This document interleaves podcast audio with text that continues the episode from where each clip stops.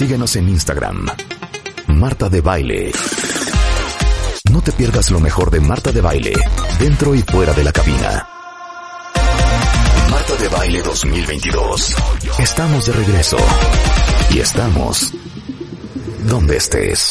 José Manuel Mier, un extraordinario cirujano de tórax. Ahorita, ahorita vas a ver lo que te voy a preguntar. Nada más quiero decir dos cosas antes de comenzar.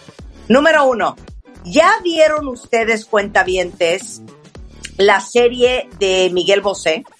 ¿Ya vieron Amante Bandido de Miguel Bosé? Bueno, sale, en esa, sale esa canción. Ajá. Eh, ese álbum que es Bandido, que es pues uno de los grandes favoritos, no me van a dejar mentir, pero las letras, el contenido toman un giro diferente a lo que habíamos escuchado antes de Miguel Bosé y pues es uno de los álbumes más exitosos de su carrera. ¿Se acuerdan de, por ejemplo, eh, Amante Bandido viene en esa, ¿no? Bueno, el punto es que lo que les quería yo decir es que Miguel Bosé tiene una serie en Paramount Plus que se llama Bosé, que es una serie original. Eh, ya vamos en el capítulo 4 y hace referencia a esta gran canción. Si no han visto el documental de Bosé y aman a Bosé, lo tienen que ver. Si aún no se han suscrito a Paramount Plus, ahora es momento para que disfruten esta serie original de Miguel Bosé. En paramountplus.com se pueden hacer miembros y bueno, mucho otro contenido increíble. Oye, Día Mundial de Cáncer de Pulmón, me quiero arrancar los pelos de la cabeza. Con motivo de este día que se celebra en todo el mundo el 17 de noviembre, pues la importancia de la concientización, prevención, diagnóstico y la innovación para hacerle frente a esto, porque en el mundo cada minuto mueren tres personas de cáncer de pulmón, supera cáncer de mama, colorectal, de próstata. Eh, y bueno, déjenme decirles que de lo que a mí más me impresiona es lo siguiente, y por ahí quiero empezar, doctor, doctor José Manuel Mier. José Manuel es cirujano, especialista en cáncer de pulmón, es director del Instituto de Cirugía Torácica Mínimamente Invasiva en el Hospital Ángeles de las Lomas, en el Ángeles de Puebla, coordinador de la Clínica de Cáncer de Pulmón en el Hospital Ángeles de las Lomas. Te quiero hacer una pregunta. Dime. Porque en mi familia, un, un, un cuñado mío se murió de cáncer de pulmón. Pero el twist es que el señor nunca fumó. Claro que puede pasar. Eh, Entonces, a ver, quiero empezar por ahí. Claro, está, está excelente esa pregunta porque si bien es verdad que el 85% de los cánceres de pulmón se presentan en, en, fumadores, no son el 100%. ¿Qué pasa con ese 15% que, como tú comentas, eh, eh, padecen cáncer de pulmón y nunca fumaron? Bueno, aquí pueden suceder varias cosas. En México, en concreto, la segunda causa de, de exposición y eh, que produzca cáncer de pulmón es la combustión de humo de leña y de carbón. Todavía en México, en las comunidades, sobre todo rurales, se cocina muchísimo con carbón y leña en cocinas internas que no están bien ventiladas. Entonces, la aspiración por años de humo de leña o carbón son un factor muy importante en México para el desarrollo de cáncer de pulmón. Ese es uno. Eh, a ver, y quiero decir algo, quiero abrir un corchete. Claro. Eh, cuando yo fui embajadora de World Vision, que es una organización a nivel mundial que trabaja con comunidades rurales y que trabaja con eh, comunidades eh, en, en, extrema pobreza. Tuvimos la oportunidad de ir a Bochil y a Copainalá en Chiapas. Uh -huh. Y ellos parte de lo que hacían era darles eh, cocinas ecológicas claro. a estas comunidades eh, porque uno de los grandes problemas que había era enfisema pulmonar porque las mujeres tienen estos, pues estas, eh, estos fogones de leña, cocinaban adentro de una casa, Así o sea, es. una casa es solamente para la cocina y la otra casa es para dormir, pero entonces eh, la casa donde cocinan es una casa cerrada, con techo, con pobre ventilación, y ellas, eh, pues obviamente cocinaban las tortillas, los frijoles, toda la comida con leña, Así es. respirando en esas casas ese humo. Entonces, eh, cuando fuimos, parte del proyecto era llevarles cocinas ecológicas eh, que tuvieran un escape de salida, que tuvieran una chimenea para que no estuvieran respirando el humo. Y me contaban los voluntarios de World Vision que cuando regresaban algunos meses después, pues la cocina ecológica no, no la usaban. No, la habían retirado, seguro, porque no están acostumbrados. Claro, y decía, no, es que a mi marido sí. no le gusta que yo haga las tortillas en esa cocina, solo quieren que haga en la leña. Así es. Entonces, la gran preocupación en ese momento era la cantidad de cáncer de pulmón y enfisema pulmonar en estas comunidades rurales, que es algo que pasa hasta hoy. Es correcto, y todavía, y todavía en algunas comunidades del país se sigue cocinando incluso con estufas de petróleo. Entonces, este, toda la aspiración de estos humos, pues eh, eh, son increíblemente tóxicos para el cuerpo. Sucede un poco lo mismo con la contaminación ambiental en las, en las grandes ciudades. México, como sabemos, pues es una gran urbe y no es la única, está Puebla, Monterrey, Guadalajara, etcétera. Y la contaminación ambiental, el, humo suspendido producto de la combustión de los vehículos, también es un factor importante para desarrollo de cáncer de pulmón. Incluso en el Valle de México tenemos otro factor más agregado que son las emanaciones del, del volcán. Eh, la ceniza que emite el Popocatépetl y que se eh, eh, deposita en el Valle de México y en Puebla, también tiene algunos conocidos agentes cancerígenos, como por ejemplo el trióxido de titanio o el asbesto. De tal manera que, pues efectivamente, aunque el tabaco es el número uno eh, de los factores para desarrollar un cáncer, pues no es el único y por eso es que sí puede eh, eh, haber cáncer en personas no fumadoras. Oye, pero dime una cosa. El cáncer de pulmón, porque pienso en esta persona de la que te hablaba al principio, es un tema medioambiental combinado con genética. Es a veces un tema que es totalmente genético o es un tema que es a veces totalmente ambiental. Mira, el cáncer de pulmón, como todos los cánceres, es multifactorial. ¿sí? Entonces, para tú desarrollar un cáncer de pulmón, tienes que eh, conjuntar diferentes factores. Por supuesto, la exposición a la tabaco o a otras sustancias, ¿sí? Solventes, químicos, tintas, eh, contaminación ambiental, asbesto, por ejemplo, eh, radiación, por ejemplo, la radiación, eh, la exposición al, al radón, eh, que es un producto de descomposición de, de volcánico, también es un factor importante, el genético, la alimentación, etcétera. O sea, tú para desarrollar un cáncer de pulmón tienes que conjuntar muchos factores. Tú imagínate si solamente el cigarro fuera el único eh, causante, pues evidentemente habría mil millones de, cánceres de pulmón en, la Tierra, tantos como fumadores, y no es así. Entonces, eh, eh, hay que conjuntar varios factores para desarrollar cáncer de pulmón o cualquier otro cáncer. Ahora, te la volteo al revés. ¿Cómo te explicas que hay gente que fumó hasta el día que se murió y no se murió de cáncer de pulmón. Porque justamente no conjuntaron los otros factores, ¿sí?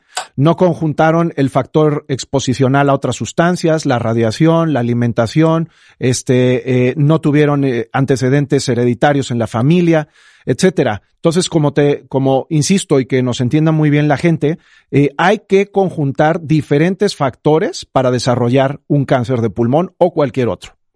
Ok, Ahora se pone más color de hormiga, cuenta bien. José Manuel Mier, experto en los pulmones.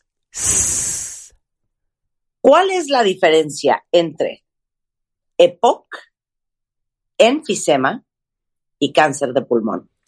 Eh, a ver, eh, eh, vamos a empezar por el EPOC.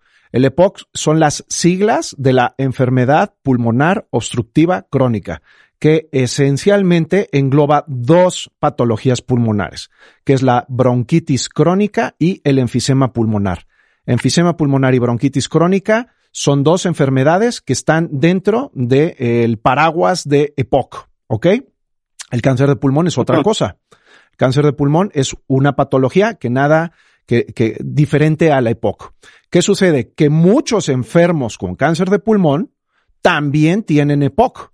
¿Por qué? Porque también el EPOC es una de las principales eh, enfermedades que se generan por el tabaco.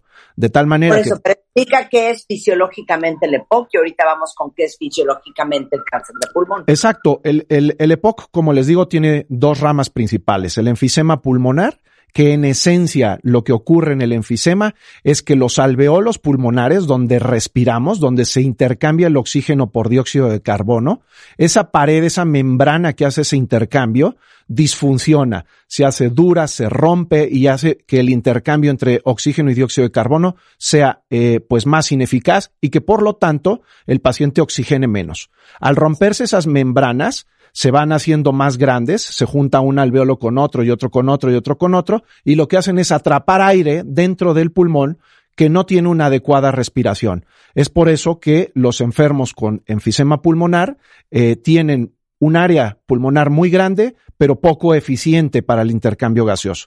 La bronquitis crónica es diferente, ocurre otra cosa, también es una, eh, eh, se traduce en una deficiencia de oxigenación en el cuerpo, pero aquí lo que ocurre es que hay una inflamación crónica de la vía respiratoria más pequeña, de la vía respiratoria más chiquitita que tenemos en, en los pulmones, y al inflamarse el aire entra con dificultad, produce moco, ese moco no permite un adecuado intercambio gaseoso y por lo tanto se traduce en una pérdida de oxigenación. ¿Sí? Entonces, en esencia, esa sería la fisiopatología de ambas entidades. En el cáncer de pulmón no ocurre eso. En el cáncer de pulmón lo que ocurre es que eh, las células pulmonares que se reproducen constantemente debido a los eh, agentes que estábamos comentando como tabaco, exposición, radiación, genética, etcétera, en esa reproducción celular en algún momento se comienzan a, producir células anómalas, células defectuosas. Y esas células defectuosas eh, eh, normalmente tenemos unas células en nuestro cuerpo que se encargan de destruirlas. Es decir, tenemos pues células que previenen que esas, que las células defectuosas proliferen. Pero cuando estas células que proliferan de manera anómala eh, superan en número a las que nos hacen la defensa, pues ahí es cuando surge un tumor. Un tumor que, pues en esencia, en, en el pulmón puede ser de cuatro tipos. Hay cuatro tipos de cáncer de pulmón.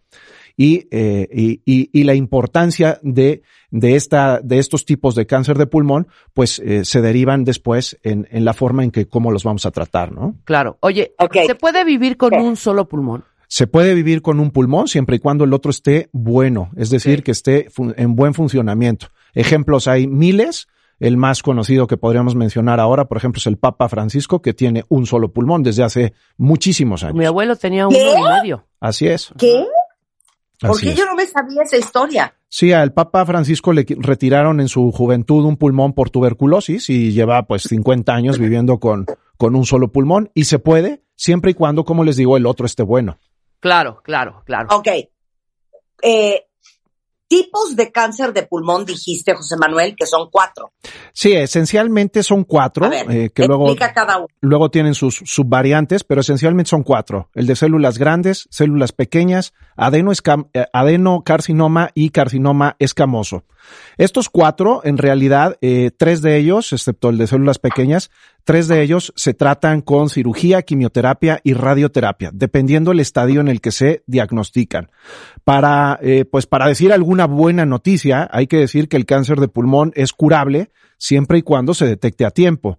Es decir, los pacientes que detectamos en etapa 1 pueden recibir un tratamiento quirúrgico eh, con alta probabilidad de curación. Los estadios 2, 3 y 4 ya van a tener que recibir un poco de todo, es decir, pueden recibir cirugía, quimio, radioterapia, inmunoterapia y eh, pues desgraciadamente morirán de cáncer de pulmón. Hoy en día lo que podemos hacer es mejorar y prolongar eh, el tiempo de vida. Sin embargo, en estos estadios, eh, el paciente morirá de cáncer de pulmón. Esa es la tragedia de este tumor que desafortunadamente la inmensa mayoría los detectamos en etapas 2, 3 o 4. ¿Y esto por qué? Porque eh, los cánceres de pulmón en etapa 1 no suelen eh, dar muchos síntomas y los síntomas que dan son bastante vagos, por lo tanto, el paciente pues no llega a la consulta. De ahí que eh, pues nosotros estemos hoy promoviendo la detección temprana de cáncer de pulmón en poblaciones de alto riesgo. Las poblaciones de alto riesgo para desarrollar cáncer de pulmón esencialmente son las que tienen dos criterios. Personas mayores de 50 años y que fumen más de 30 paquetes de cigarrillos al día. Si el que nos escucha tiene... ¿Cómo que más de 30 paquetes, 30 cigarros? No, 30 paquetes es una fórmula. Nosotros sacamos una cosa que se llama índice tabáquico, donde calculamos desde qué edad empieza a fumar el sujeto, cuántos cigarrillos fuma actualmente al día, y eso lo dividimos entre 20. De ahí sale un índice que puede ser 10, 15, 20, 30 o 50. Cuando ese índice tabáquico es mayor de 30 y tiene más de 50 años, es un sujeto que califica para realizarse una tomografía de tórax. La tomografía... No, a ver, a ver, a ver, a ver, a ver. Vuelve a decir cómo saca uno su índice tabáquico. Eh, eh, contamos los años que tienes fumando desde que empezaste. Por ejemplo, si tienes 50 años y empezaste a los 15, bueno, pues tienes 35 años, ¿sí? Esos 35 por la cantidad de cigarros que fumas al día, pon que sean 20. Bueno, pues 35 por 20, ¿sí? Nos daría 700 eh, y esos 700 lo dividiríamos entre 20, lo que nos daría una cuenta de 35. Entonces, si tú tienes más de 30 en esa, en esa fórmula que acabo de mencionar, calificas para realizarte una tomografía de tórax. Ok, siguiente pregunta. El cáncer de pulmón es un poco como otros cánceres que hemos eh, explicado en el programa. Por ejemplo, el cáncer de próstata que es silencioso. Sí. Que te vas a dar cuenta que lo tienes cuando ya estás en etapas muy avanzadas. Es correcto. Ok, ¿cuáles son los síntomas? Mira, los síntomas, el, el más, más, más frecuente y al que menos atención le presta la gente es a la tos. ¿Sí? Entonces, eh, eh, el fumador, el que tiene poca, el que tiene cualquier enfermedad pulmonar va a tener tos y por eso es que le prestan poca atención. Entonces, aquí lo que sería importante destacar es aquel sujeto tosedor crónico cuando note que el patrón de su tos ha cambiado, es decir, que se hace más frecuente, que, que se hace más, por ejemplo, en las mañanas o en las tardes, que ha empezado a escupir, que tiene flemas de color eh, eh, marrón o con sangre, o que esa tos le causa vómitos, mareos, etcétera, eh, es, es el momento de que consulte a su médico para que le revisen esa tos. No es el único síntoma. Ya cuando tenemos un problema pulmonar importante, pues hay disnea. disnea es la dificultad para respirar que puede ser desde pues disnea cuando tienes grandes esfuerzos como al correr o así, o hasta disnea de pequeños esfuerzos que es el sujeto que se fatiga incluso cuando va al baño, por ejemplo, ¿sí? Hay otros síntomas como dolor, dolor de pecho, dolor de espalda, ronquera, fatiga, pérdida de peso, etcétera. Entonces, todos estos síntomas pues son muy importantes porque de ahí se deriva un diagnóstico temprano. Entonces, cuando la gente que nos está escuchando tenga estos síntomas, escuchen a su cuerpo. El cuerpo siempre, siempre lanza la voz de alarma y hay que hacerle caso. Pero la gente que fuma, o sea, es una tosedera siempre. Sí. Pero hay de toses. O ahí te va otra. Los que tenemos reflujo, también, tosemos. Es correcto. Sí. Entonces, para saber cuál es cuál. Para saber cuál es cuál, pues hay que por eso prestarle mucha atención a los cambios de patrón en tu tos. ¿sí? Dice el sujeto, ah, no, pues es que yo toso en las mañanas, me levanto toso y ya en el día no toso. Bueno, ok. Si ese sujeto, pues ahora tose en la mañana, el mediodía, en la tarde, si antes no tenía flemas y ahora sí las tiene, si antes escupía flema transparente y ahora es marrón, bueno, pues todos esos cambios en el patrón son importantes a tener en cuenta. Y muy importante lo que les digo, fumadores de más de 30 paquetes al año y más de 50 años acudan a hacerse una tomografía. La tomografía para el pulmón es lo que la mamografía a la mama o lo que es el Papa Nicolau al cáncer cervicouterino. Sí sirve. Ah, sí. A ver, el cáncer de pulmón solo afecta a la gente mayor, ese es uno de los grandes. No, eso es falso, eso es muy falso. Eh, eh, cada vez, de hecho, estamos viendo cáncer de pulmón en personas más jóvenes. Eh, antes era antes era una enfermedad de, gente mayor de 55, 60 años y hoy en día estamos viendo cáncer de pulmón en 25, 30, 35 años. Esto sin duda eh, obedece, además de, por supuesto, del tabaquismo, eh, a, cambios en, la, exposición ambiental, eh, en la contaminación, en la alimentación, en los hábitos higiénico-dietéticos, en la exposición cada vez más a a, sustancias tóxicas, tintas, solventes, alimentos eh, alimentos eh, modificados eh, en ingeniería alimenticia, etcétera. Entonces, todo esto está haciendo que cada vez más veamos cánceres en personas más jóvenes. Ok. ¿Todos los enfermos de cáncer de pulmón tienen tos? Prácticamente todo, sí, es, es, es el, el, síntoma más, más, más frecuente. Ok. Eh, ¿El cáncer de pulmón solo afecta a los pulmones?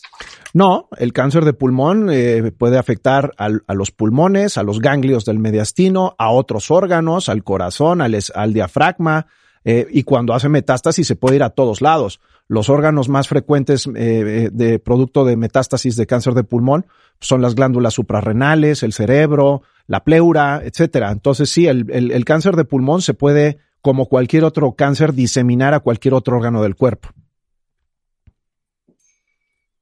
Ahí es cuando, Entonces, ahí te va otro. Ahí, ahí es cuando qué? No, ahí es cuando ya pues estamos en, en, en una etapa 4, que es cuando el, cáncer ya se fue a otros lados y hay metástasis, ¿no? Ok. En otras partes del mundo es muy común el trasplante de pulmón. Sí.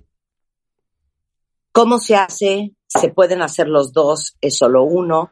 ¿Y qué tan fácil es hacer eso en México? Eh, mira, el, trasplante de pulmón ya normalmente se hace bipulmonar, es decir, se trasplantan los dos. La causa número uno de trasplante bipulmonar en la Tierra ya es el EPOC hoy en día, ¿sí?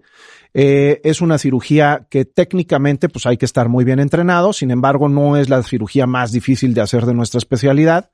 Eh, desafortunadamente en México pues está pues muy verde el programa se ha intentado arrancar en diferentes ocasiones con, con, pues, con regulares éxitos. Ahora mismo hay un programa que está intentando arrancar en Monterrey, llevan algunos casos, pero realmente pues estamos todavía muy lejos de decir que México tiene un programa de trasplante, de, de trasplante pulmonar exitoso.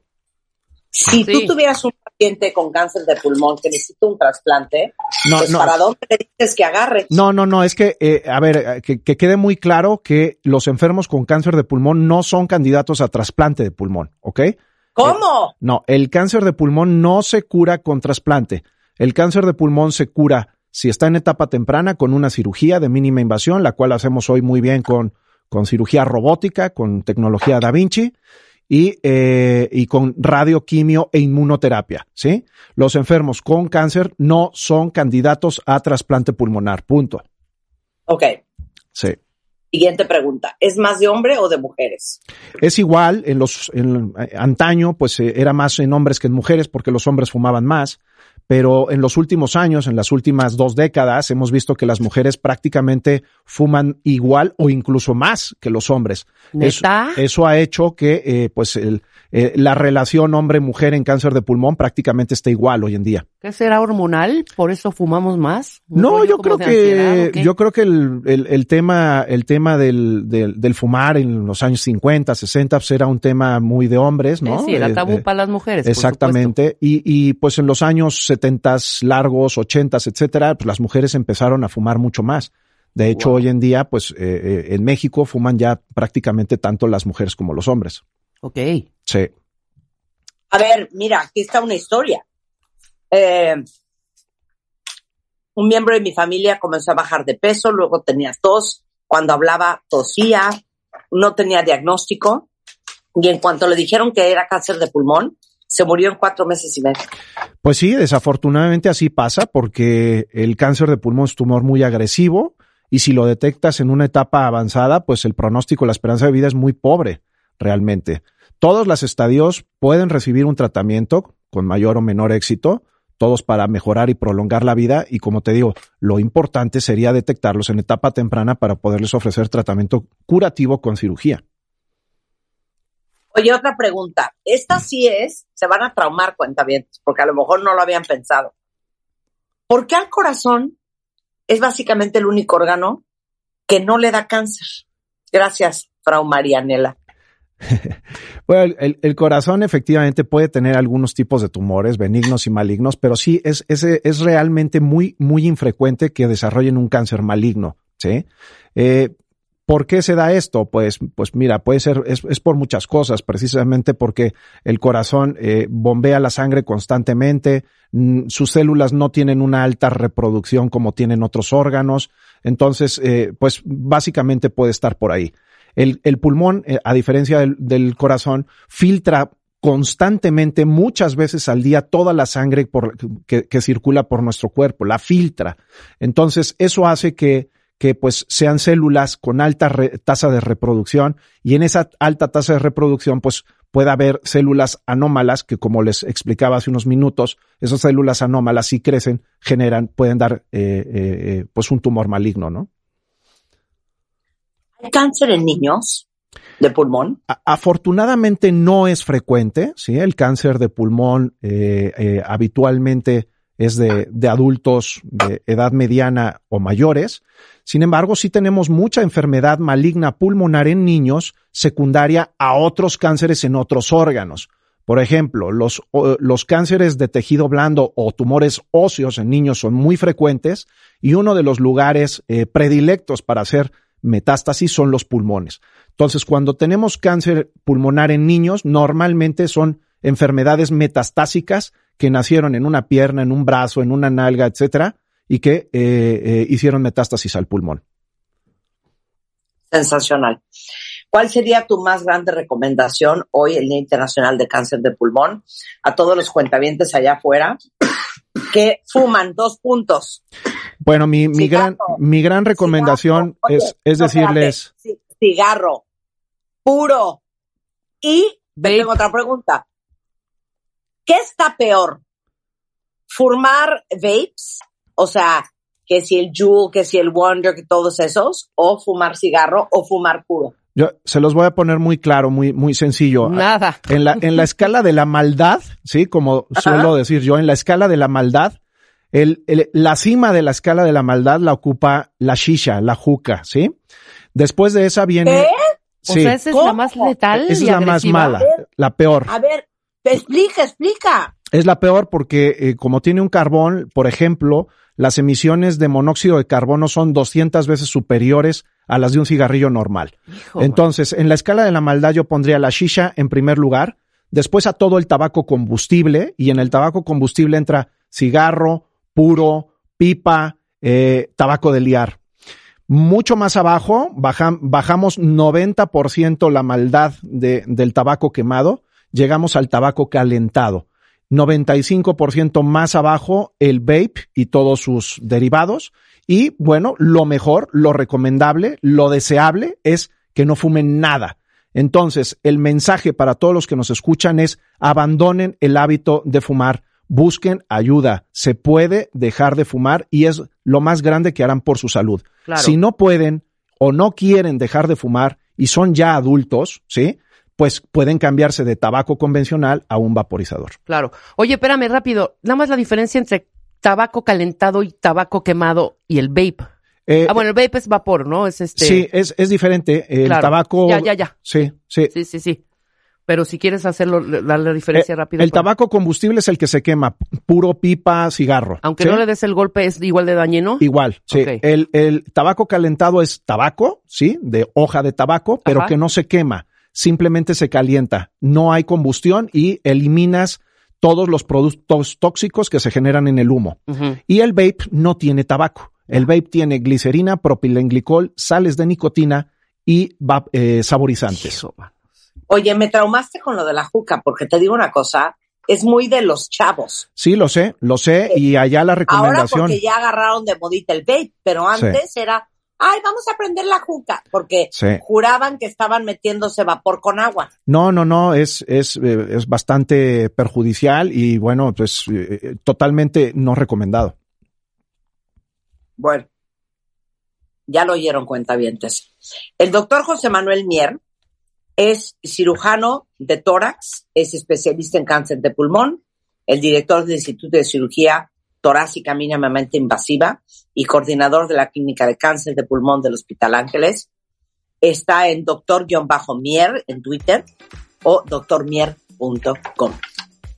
El teléfono de tu consultorio por si alguien ocupa. Sí, claro, es 55 21 07 83 24. Tenemos WhatsApp 24 7. ¿Otra vez? 55 21 07 83 24. Escríbanos por WhatsApp el día y a la hora que quieran. Gracias, José Manuel. Te mando un gran beso. No, hombre, gracias a ti. Un placer tenerte acá. Oigan, cuenta bien, no saben la emoción, saben que mañana, eh, junto con HSBC, vamos a dar a conocer en la final de Enchúrame el Changarro el nombre de nuestra ganadora en esta edición del Business Women's Edition. Ahora sí que dedicado solamente a las mujeres, en donde estamos buscando impulsar a las mujeres emprendedoras que nos escuchan en este programa, que escuchan W Radio y que están en México. Y no saben cómo se han preparado esta semana todas las finalistas.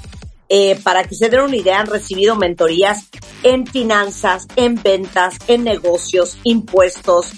Y como yo solo recomiendo lo mejor, eh, fueron impartidas por Carlos Agami, Rebeca Muñoz, inclusive con el mismísimo Jen Steven, que las orientó para que mañana presenten sus proyectos y veamos cómo han crecido y todo lo que han em, aprendido como emprendedoras. Entonces, en punto de las 10 de la mañana, nos vemos mañana para arrancar con esta gran final de Chula el Changarro Business Women's Edition, presentado por Mujeres al Mundo de HSBC, que como ustedes saben, si están buscando ayuda financiera, HSBC tiene una plataforma dedicada solamente a ayudar a las mujeres emprendedoras y puede ser un extraordinario aliado para su negocio. Y luego, ya saben que eh, estamos haciendo aquí muchas, el Wrinkle Test. O sea, el challenge es, el reto es el test de las arrugas. Y no saben la maravilla porque hemos tomado el reto de el serum Revitalift de L'Oreal para cara y cuello antes de dormirte, porque como ustedes saben tiene la concentración más alta de retinol en el mercado, que les ayuda a corregir arrugas profundas. Este es una maravilla, lo encuentran en cualquier lado y es el retinol más puro del mass market, se llama el serum Revitalift de L'Oreal para que lo busquen ya. Hacemos una pausa y regresamos. Escucha todos nuestros contenidos en Amazon Music. Búscanos como Marta de Baile. Marta de Baile 2022. Estamos de regreso y estamos donde estés. A ver, eh, ahorita vamos a hablar de la fiesta, de la gozadera, de la alegría, de la felicidad. La van a pasar bomba porque está con nosotros Emily Casiñac. Ustedes necesitan que Emily sea su amiga y ahorita van a entender por qué. Emily es la directora de marketing de la Europea. Bonjour Emily. Bonjour Marta. Ça va? Ça va bien et toi? Ça va très bien, merci. Oh, ¿Vieron qué bonito hablamos en francés? Non, ton, 10 ton segundos. accent, ton accent est formidable. Merci. Oigan, ahí viene la Navidad, ahí vienen los regalos, godines, ahí vienen las fiestas. Godines y no tan godines. Exacto.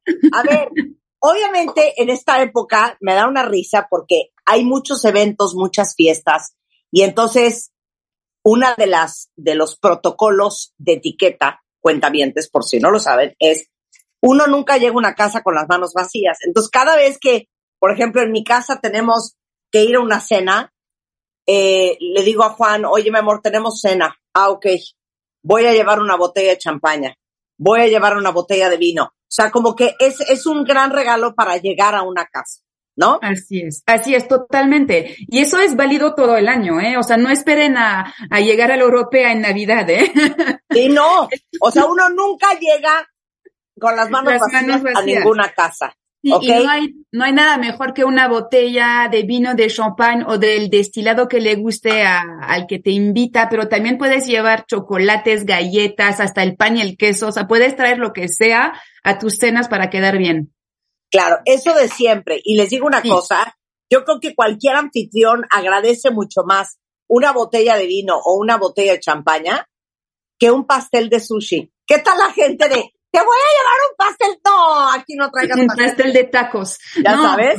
Oye, pero a ver, ¿cómo eliges una botella de vino para regalar? Por ejemplo, hablemos de los intercambios. Los intercambios. Mira, yo tengo la solución perfecta para los intercambios.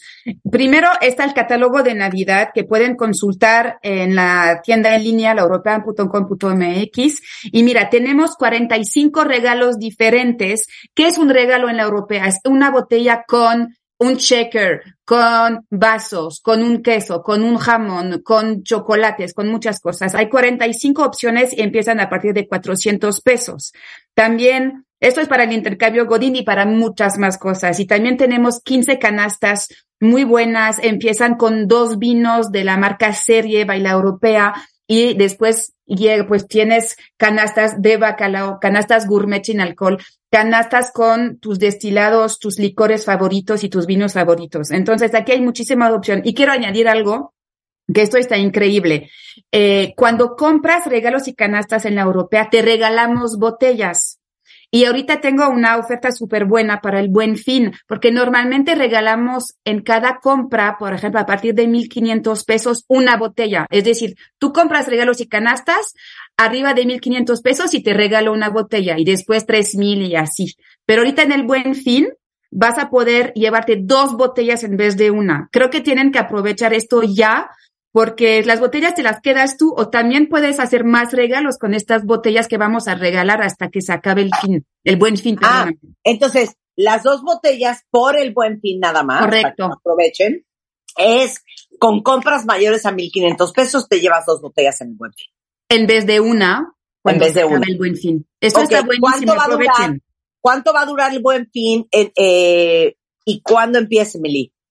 El, bueno, ahorita esta promoción ya está válida hoy en las tiendas, pero Ajá. el buen fin empieza, real, real, el buen fin empieza eh, el mañana, no, eh, eh, sí, el 18.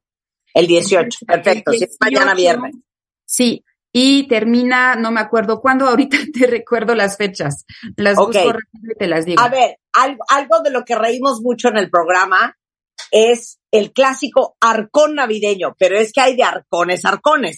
Hay el arcón que viene con una lata de atún y hay el arcón que viene con jamón serrano. Son dos cosas Son diferentes. dos cosas diferentes. Es- pero sabes que también hay atún, hay latas No, de atún. y perdón, y perdón. No, no es una lata de atún. Hay el arcón que viene con la lata de sardinas y hay un atún que viene, digo, que un arcón Con que jamón viene serrano. con. Exacto, con foie gras, con, con foie gras, con chocolates deliciosos también eh, tenemos, lo estoy viendo yo ahorita, estoy salivando. Hay, o sea, tenemos, la, por ejemplo, la, la gourmet me encanta porque hay jamón, salchichón, queso, el queso Gouda rojo delicioso que vendemos todos los años en la europea, hay galletas, eh, hay unas salsas súper ricas de una marca que se llama Naturín, es una marca mexicana. O sea, y vinos, hasta para, puedes regalar para hacer una, una paella y viene con la paellera, los vinos, el arroz, me sabes el español para hacer la paella. El- la canasta de bacalao viene con un recetario, hay una de Chandon que viene con chocolates. También el- la portada de, en la portada de, del catálogo viene una botella de Moet y viene con el regalo que es una copa Marie Antoinette que, sabes, es aplanada, súper elegante, súper bonita. En fin, muchísimas cosas. Eh, aprovechen ahorita la promoción de las dos botellas que les regalamos. Y nada, no olviden el bacalao también. Este, 100%. 100% El y no esperen, ¿eh? no esperen al último minuto y también ahorita por ser pues eh, fechas de muchas promociones, estamos dando un 20% de descuento en la compra del bacalao con los complementos. Ya sabes que los chiles güeros y o sea, todos los ingredientes que le pones, pues también ahorita tenemos un eh, una promo para que compren el bacalao y ya. Ya. Oye, y estoy viendo en el Instagram de la Europea Sí. que tienes nueva sucursal. Sí, tengo nueva sucursal. Hemos abierto en Arcos Bosques, eh, Ándale. en las Lomas, en el pantalón, ya sabes. Sí, sí, Eh, ahí hemos abierto y estamos en el sótano menos dos. Visítenos, está increíble la tienda y aprovecho ya que estamos hablando de nuevas aperturas. En un par de semanas vamos a abrir una nueva enorme en Playa del Carmen en la Quinta Avenida de dos pisos donde vamos a tener también un espacio que se llama Sabores, donde vamos a vender puros productos mexicanos. Es en la esquina cuando te vas al ferry para Cozumel, aquí vamos a estar. Y, y otra en Campa, que esto es en Querétaro. O sea, son tres aperturas a fin de año, estamos muy felices. Oye, y dime una cosa, ¿cuántas europeas hay a nivel nacional? Ahorita estamos en 63 No lo puedo creer. europeas y también tenemos la Europea Express, que son corners en las gasolineras que se llaman GoMart y aquí tenemos más de 100 corners. Y también te- acabamos de abrir un nuevo concepto, no dejamos de trabajar, ¿eh? para que veas. Acabamos de abrir un nuevo concepto que se llama la Europea Collection en Vía Santa Fe. Eh, es donde se encuentran todo, todo lo lujo, el lujo de los vinos y los licores. Y es una tiendita tipo boutique, tipo joyería, con todas lo que llamamos nosotros las joyas de vinos y, y licores. Es un nuevo concepto, les invito a ir porque está preciosa y ven cosas que te hacen viajar y enamorar. Sí, y les voy a decir una cosa que no ha dicho Emily, pero como ahora sí que yo conozco a mi gente, se los voy a decir yo. Muchos de ustedes van a tener cenas este fin de año, o porque tienes el 24 en tu casa, o el 25, o el 31, o como yo que hago tradicionalmente para todos mis amigos una fiesta de Navidad en mi casa. Y es importante que sepan que cuando uno manda a comprar o va a comprar eh, las botellas de vino, el tequila, el mezcal, la champaña, el vino a la europea, dos cosas suceden. La gente que tienen en, en las europeas, Emily, te ayudan a decidir según la cantidad de gente que tengas invitada y hasta de repente por la edad, porque no es lo mismo da una fiesta para chavos de 30 años que una fiesta para gente de 50. ¿Qué tipo de licor? ¿Cuánto licor vas a necesitar? Y todas las botellas que les sobren, ustedes las regresan a la europea y les regresan su dinero. Así es, esto está increíble y sí, muchas, tienes toda la razón, muchas veces no sabemos cuántas botellas voy a comprar y, Claro. y te da miedo, ¿no? Dices, y si, si me quedo corto y no, y nosotros efectivamente les ayudamos hasta, o sea, trabajamos en función de su presupuesto, de sus gustos, de los gustos de los invitados. Tenemos un programa que se llama Mi Evento y hasta les damos una bonificación del 15% en esas compras que hacen. Y con la bonificación pueden comprar más o co- comprar para otro día, comprar los refrescos, porque también los vendemos, y las cervezas también las tenemos, el hielo, lo que quieran comprar con esa bonificación, lo pueden hacer en la europea. Bueno, luego te hablo para mi fiesta que viene de diciembre, My Christmas. Márcame. Ok, baby. Emily Casiñac es directora de marketing de la Europea, es la Europea México, eh, en Facebook, en Instagram y laeuropea.com.mx en web. Aprovechen que el buen fin ya empezó y que van a tener esta promoción de en compras mayores de 1.500 pesos, en vez de una botella les van a regalar dos botellas de vino Eso, en canastas y regalos, ¿eh? en canastas y regalos. Y bueno, vean todo el catálogo de la Europea en laeuropea.com.mx para esos intercambios, para esos regalos y sobre todo para sus cenas y sus fiestas. Emily, Marta, je t'aime. je t'aime aussi, Marta. Cuídate Hasta mucho, que pronto. estés muy bien. Igual, Igualmente. bye. Beso, beso. Bye, bye. Oigan, bueno, ayer, ayer me tomé una foto, estoy cruzando la calle con un frío horrendo, este, lloviendo, y traigo una chamarra rosa. Ay, vi tu chamarrita rosa divina. En redes. Si ustedes aman el rosa igual que yo, corran a ver esa última foto que puse en mi Instagram. Y déjenme decirles que esa, esa chamarra es una chamarra de Paw Fur. eh, ¿De qué, Marta? ¿De qué? De mi colección Marta de Baile por Ivonne. De Flor Y Fair. la pueden encontrar ahorita en themdshop.com, la pueden encontrar en ivon.com o, o en las tiendas Ivon o en Liverpool o en liverpool.com. De Fleur Fleur, de Fleur Fleur. ¿Eh? ¿De, ¿De qué es el, el material? Me gustó como lo dijiste. Es de Fleur Fleur. Fur, De Fleur Fleur. Fur, o sea, de, de, de, de, de, de pelos de mentira. De pelo de mentiras. pelo de animal, exacto. Bien. Pero les tengo una felicidad. A partir del mañana y hasta el 21 de noviembre, vamos a tener en Marta de Baile por Ivonne, en themdshop.com, que es mi plataforma de e-commerce, donde pueden comprar la ropa, pero los shampoos, pero los maquillajes, pero los lentes, ¿ok?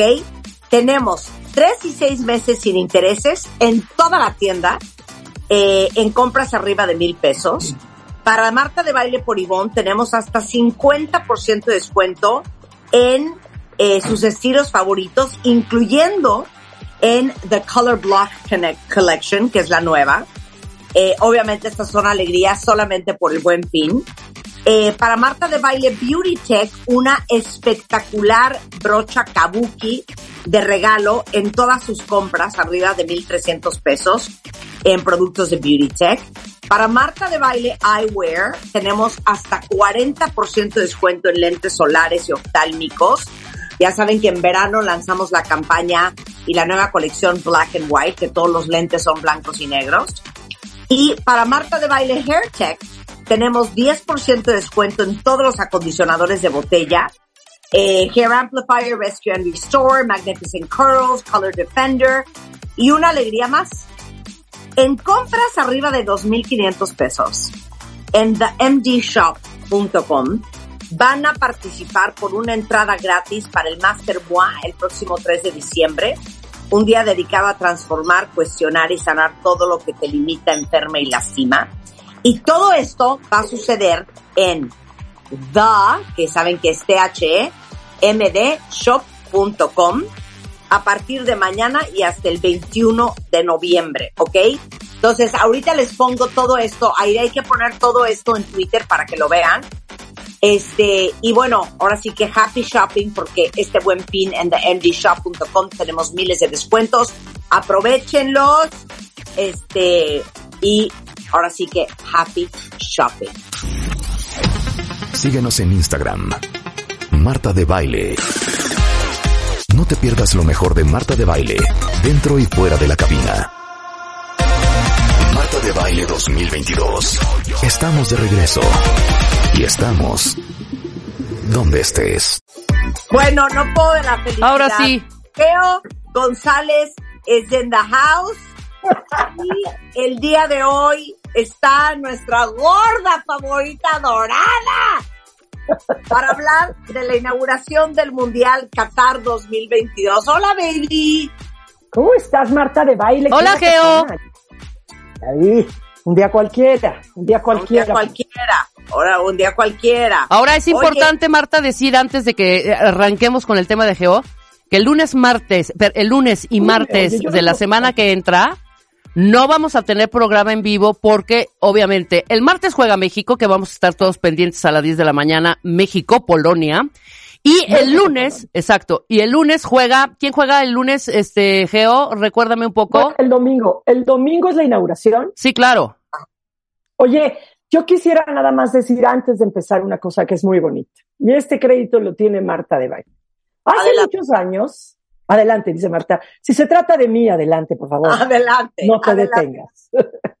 bueno, hace muchos años, Marta me hizo favor de darme una entrevista para hablar del fútbol. Ha sido la, la de las mejores opiniones que he escuchado de alguien a quien el fútbol le viene valiendo un reverendo cacahuate. Pero acertó, acertó. Y dijo, yo no entiendo, era, era no es una actividad en la que miles y millones de personas allá van, nada más sabiendo de antemano lo que van a sufrir y los corajes que van a hacer. Y tiene toda la razón. Y Y allá tiene- vamos otra vez. Allá vamos pandemia. otra vez. Sí. Pero Marta, a Marta le gusta no. el fútbol, ¿cómo no? ¿Cómo nos ¿Quién ponemos el... No, no, no. El fútbol me puede dar idéntico, pero hay su según. Sí y solo sí, como diría Victoria, cuando es el mundial, hija, como una enferma, tú ya me conoces. Yo sé, tú los grandes eventos estás ahí. De verano, en las Olimpiadas de invierno y en el mundial, veo todos los partidos. Hasta el, el partido gana Camerún, hasta ese. Sí, claro, Sí, sí, ahí andamos porque llorando. además, les voy a decir una cosa, no se pierdan nunca los partidos de los equipos africanos. O sea, cuando juegan los, los alemanes, no se van a equivocar. Sí. Cuando juegan los argentinos, van a reclamar, pero no se van a equivocar.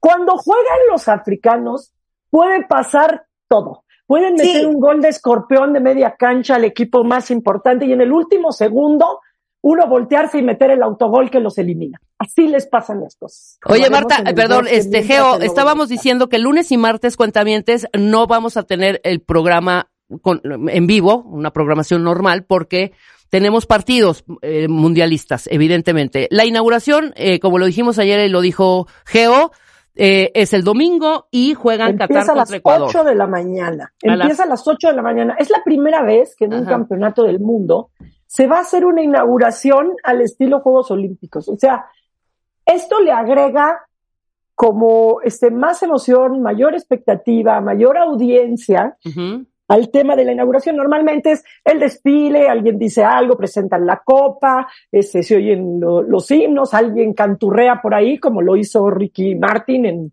en Francia 98. Que no sabemos Sí. quién va a ser, ¿verdad? Shakira ya dijo que no, Dua Lipa hasta que no le arreglaran sus asuntos, también dijo que.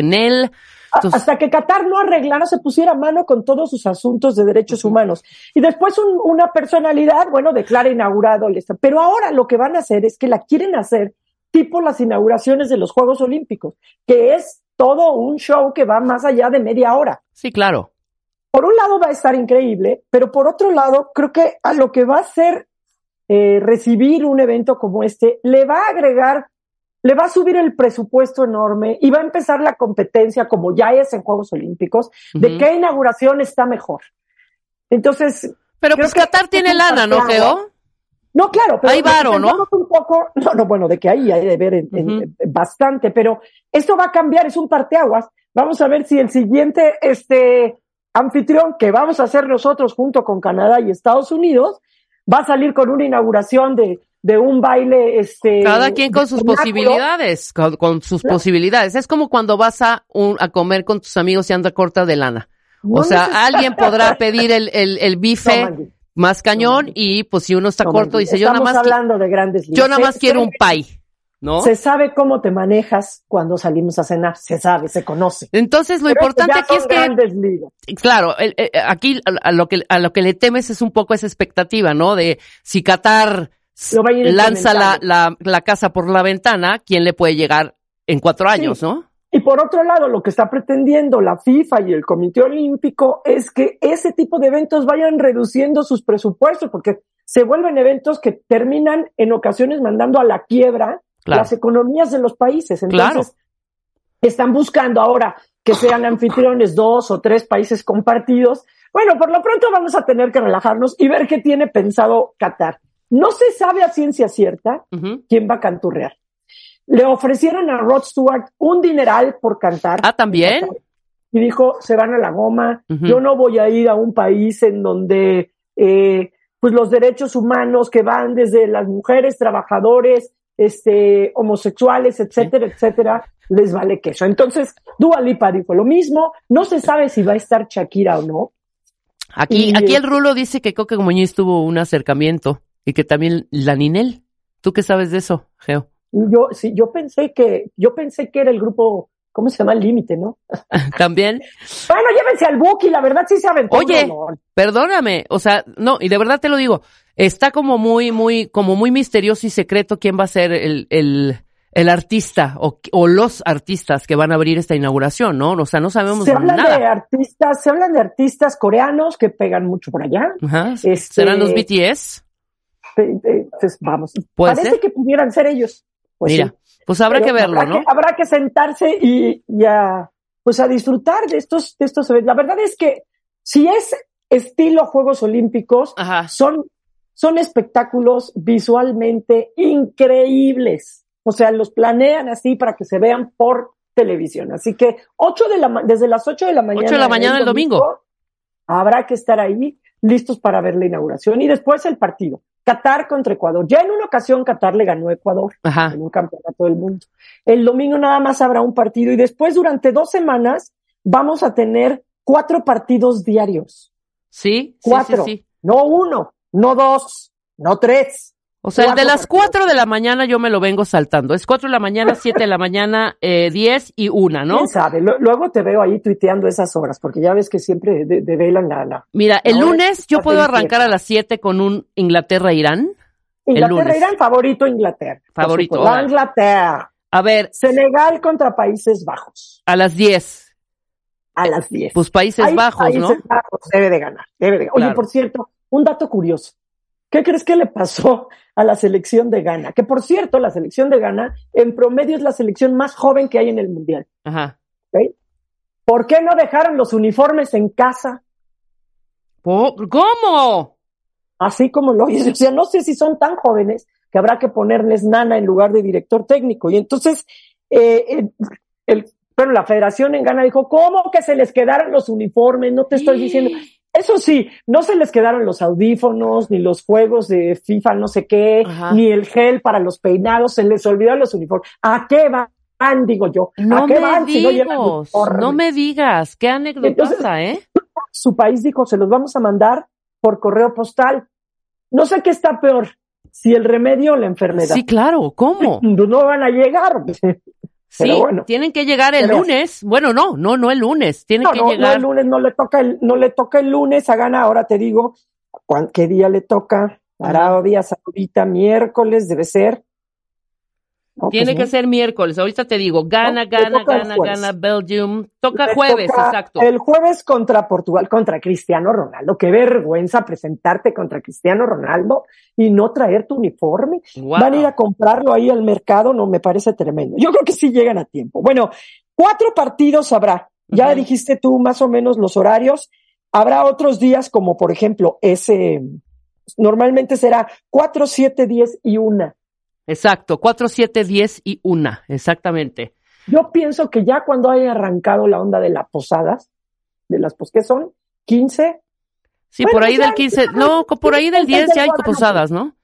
desde el Guadalupe. ¿no? Claro. Desde las mañanitas a la Virgen, ya Ajá. la gente que se enganche con el primer partido de las 4 de la mañana. Claro. Oye, el martes juega Argentina a las 4, precisamente, hora local de la. Ciudad de México. Ese Eh, es el grupo de México. Ajá, Argentina, Arabia Saudita el martes a las 4 de la mañana, luego a las 7 nos ligamos con un Dinamarca-Túnez, luego México-Polonia a las 10, por eso no tenemos nosotros programa ese día, y después Francia-Australia, ¿no? Francia, Australia. Francia es uno de los favoritos Y para ganar el Mundial, ¿no? También. Y trae muchos lastimados y, y- y algunos reperiquetes internos, ¿no? no andan muy a gusto unos con otros. Yo espero que no vayan a hacer el oso como en Sudáfrica, que terminaron peleadísimos, este, porque pues, es el campeón, es el campeón reinante. Vamos a hacer para- nuestras quinielas, Geo. A ver, Rulo ya dice que va a Argentina. A ver, Rulo, para para claro, ganar, pero- para ganar, Rulo, para ganar, para ganar el Mundial, campeón día, Argentina. ¿Por qué no lo vamos haciendo por, por día? Y así el que vaya perdiendo. No, llega no, seas tramposa, ya tienes que decir. bonito. Constanza dice que Brasil, ¿tú qué dices? Yo digo Brasil. Yo digo Francia. Yo, yo, Pues yo voy Francia. ¿Rulo qué dijo? ¿No lo escuché? Rulo, Rulo Argentina y. Constanza Brasil, ¿no? Sí, la, la verdad es que Rulo. George sí va conmigo, Francia, y el Willy, y Willy Inglaterra. ¿Tú, Geo? Soy la única que voy con Brasil. No, Constanza también. ¿no? Constanza. Constanza Brasil. Y. Marta, mira, Marta, Marta le va a todo. Marta Bélgica. Va a usar la carta comodín cada día cambiándolo. Exacto. Este, ya la conocemos y así la queremos. Pero bueno, entonces, ese es un poco el, el asunto. La selección perdió ayer, nuestra selección pierde ayer. O sea, me quedé yo en el Este- empate. ¿Perdió? Ya no quise escuchar. Perdimos. ¿Te acuerdas que estuvimos hablando ayer que estábamos muy enojados? Eh, Sí, y vamos todavía más enojados, que si no, que si no vamos a meter gol, que si, qué hacemos, que si cómo le entramos, que si mejora uno, que si clonen al, a Hugo Sánchez, que entonces, ¿Sabes qué estoy que- viendo, Geo, y detectando? Que Dígame. todos estos, obviamente, ¿no? Todos estos eh, eh, equipos de países con los que antes le ganábamos, ya han evolucionado cañón, evidentemente. En técnica, en- te- soy Villamelona, pero esa es mi percepción. Entonces, ya nos rebasaron un buen de equipos que antes decíamos, no, hombre, con Suecia, papita, hijo. No, hombre, con Ecuador, papita. No, ya no es papita Incluso nada, en ¿eh? Estados Unidos, decíamos Estados Unidos papita y nos ha exhibido, no le hemos ganado. Canadá y Costa este Rica, ciclo- por ejemplo, también tienes razón, Rulo. Y te digo, ha evolucionado tanto ya, ¿sabes? Que, y, y no estoy hablando de equipos de 10 años para acá, ¿no? La mejor selección la tuvimos en el 86 con la squad. No, no. Estoy hablando que va evolucionando cada vez más esta técnica, ¿sabes? Y obviamente le han metido mucho más recursos a- al deporte en diferentes países Y equipos que decíamos, no hombre, sí le vamos a ganar. No, no, ya no hay. Ya todos están, pero clavados, focus, entrenando.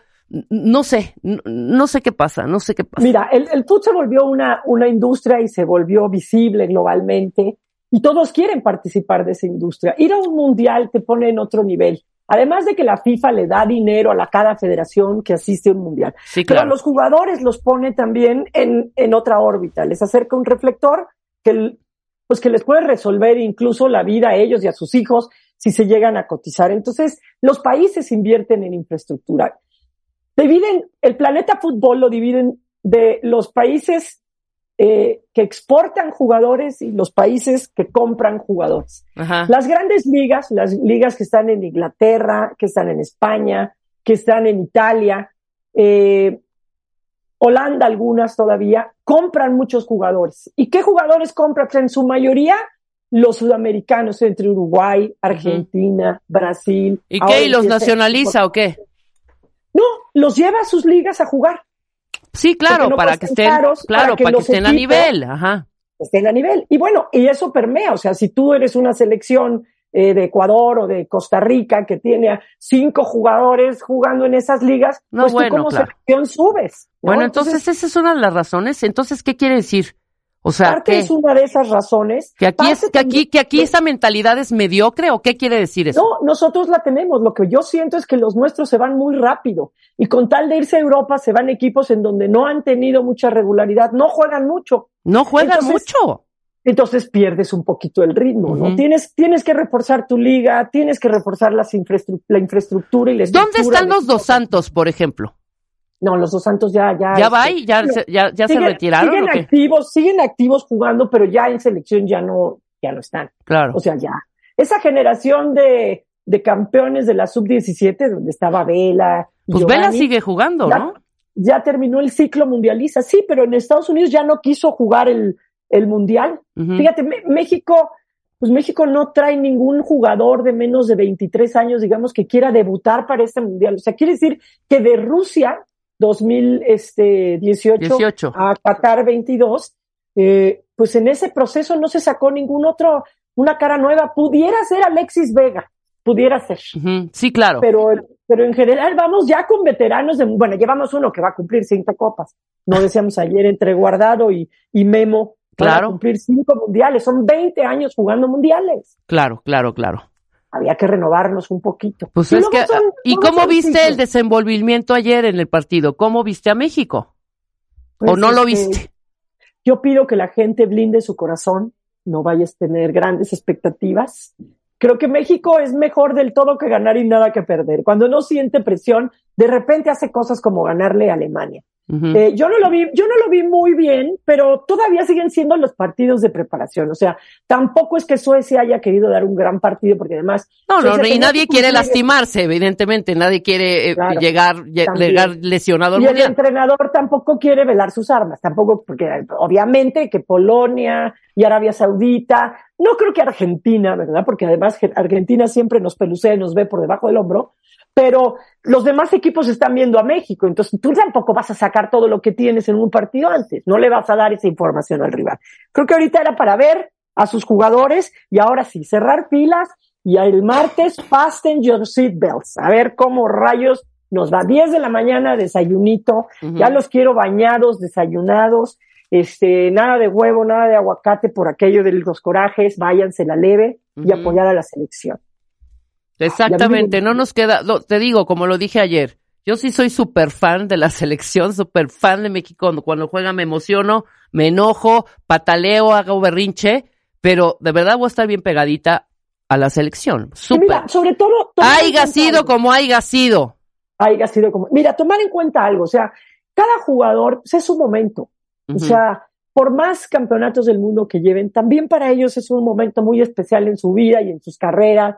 Y aunque se han distorsionado mucho y se vuelven este, marcas los jugadores y luego se vuelven inalcanzables, un mundial siempre te acerca a, los orígenes, a cuando soñabas que querías ser futbolista. Entonces, esa parte del jugador suele sacarla y a México siempre la saca en esos primeros partidos. Así que yo, yo creo que, que vamos a estar contentos viendo a la selección nacional.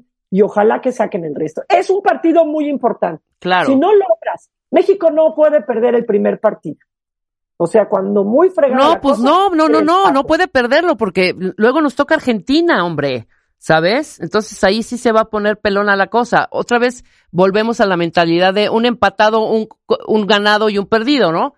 ¿Con, con cuánto pasas? Tienes, tienes que ganar, tienes Pasan dos de cada grupo. Por eso. El primero y el segundo lugar. Y tienes que ganar dos para poder pasar, ¿no? Pues mira, puede haber combinaciones. O sea, si Argentina gana todos sus partidos, quiere decir que los otros tres equipos tienen un perdido, por lo menos. Claro. ¿no? Entonces, imagínate que empataran entre ellos. Pudieran tener, incluso, este, estuviéramos hablando de calificar con dos puntos o hasta con tres puntos o con cuatro. Depende pues depende todavía mucho de los resultados entre los otros tres, o sea, entre México, Arabia Saudita y Polonia. Claro. No, pues hay que estar muy pendientes, a ver cómo nos va. ¿No? Y sobre todo la, inauguración, yo sí quiero aventarme, porque además he visto algunos números geo. O sea, de acuerdo al portal de la FIFA, cuentavientes geo, que, que, que te quiero dar este dato, el presupuesto de partidos y eventos del Mundial tuvieron una inversión total de 1.696 millones de dólares. O sea, no cualquier cosa. Son ocho estadios. Bueno, mira, en, en, en Rusia 2018, México fue el país con más aficionados viajando al Mundial con 44 mil personas. Este año se calculan que asistan más de 50 mil. ¿Cómo ves ese número? Y, y, gran parte, o sea, se dividen entre los que van de la República Mexicana y los mexicanos que van desde Estados Unidos. O sea, hay una gran parte de la afición mexicana que, viaja, que, vive en Estados, Unidos, claro. A la, a la selección como, como enloquecido. Claro, checa esto. Costo promedio, cuentavientes, por un partido de México y uno adicional, incluidos avión, hotel y traslado, 11.782, eh, sí, 11.782 dólares. Más o menos unos 235, 235 mil o 240 mil pesos cuesta, pues echarte un par de partidos. Es que el enganche de un departamento. Sí, claro, por supuesto, ¿no? Pero ¿Y te dura qué? La afición es la afición, Leo. La afición es la afición, Geo. No soy Leo, Móndriga. Bueno, soy Tauro. En realidad no soy Leo, soy Tauro. Oye. Pero este, dígame. No, no, no, no, no, está bien. Pero este, sí necesito apoyo, cuentavientes, que estén conmigo pues, junto con la selección mexicana. No dejemos solos a los muchachos. ¿No? Sí, yo creo que, yo creo que la gente lo está esperando muchísimo. Y sí, sí baja un poco, fíjate sí está comprobado, las televisoras lo saben, por eso le echan todas las ganas, todos los medios que cubren al, cubren al Mundial, para hacer toda la venta que puedan durante los primeros tres partidos, a veces hasta el cuarto partido de México, porque después, cuando, cuando México sale del Mundial, sí baja sustancialmente el interés por el Mundial. Padrísimo, Geo. ¿Todavía no tienes ID de cuenta viente? No. No, no, no. Not yet, yet, yet. Consíguelo en martadebaile.com. Martadebaile.com. Y sé parte de nuestra comunidad de cuentavientes. Marta de Baile 2022. Estamos de regreso. Y estamos donde estés. Ya está aquí nuestra querida Rebeca Muñoz pionera como Mind Coach, creadora del método de dietas conductuales en el proceso de coaching, autora de los libros Elige Positivo, Las ocho leyes de inteligencia emocional, directora de programas de habilidades humanas en formación ejecutiva empresarial y experta en temas de inteligencia emocional, liderazgo, establecimientos de objetivos, estructura de planes de desarrollo y autoconocimiento cómo afrontar tus, tus batallas internas todos los días y nos presentas nuevo libro, nuevo libro. Oh, sí, estoy feliz con mi nuevo libro. Es un bebé que apenas acaba de decir, fíjate qué chistoso, justo salió el 21 de septiembre, que es el cumpleaños de mis cuates. Entonces tengo en el mismo día. Sus cuates son sus hijos. Son mis hijos, sí, no, sus amigos. claro. de mis cuates, que tengo muchos. Tengo muchos cuates, de mis amados Mateo y Adrián. Les mando besos a los dos. Y por supuesto ese día también salió las ocho leyes de la inteligencia emocional. Fíjate que este libro toca ya es literal, me va a sonar súper romántico, pero así es, es literalmente un sueño hecho realidad.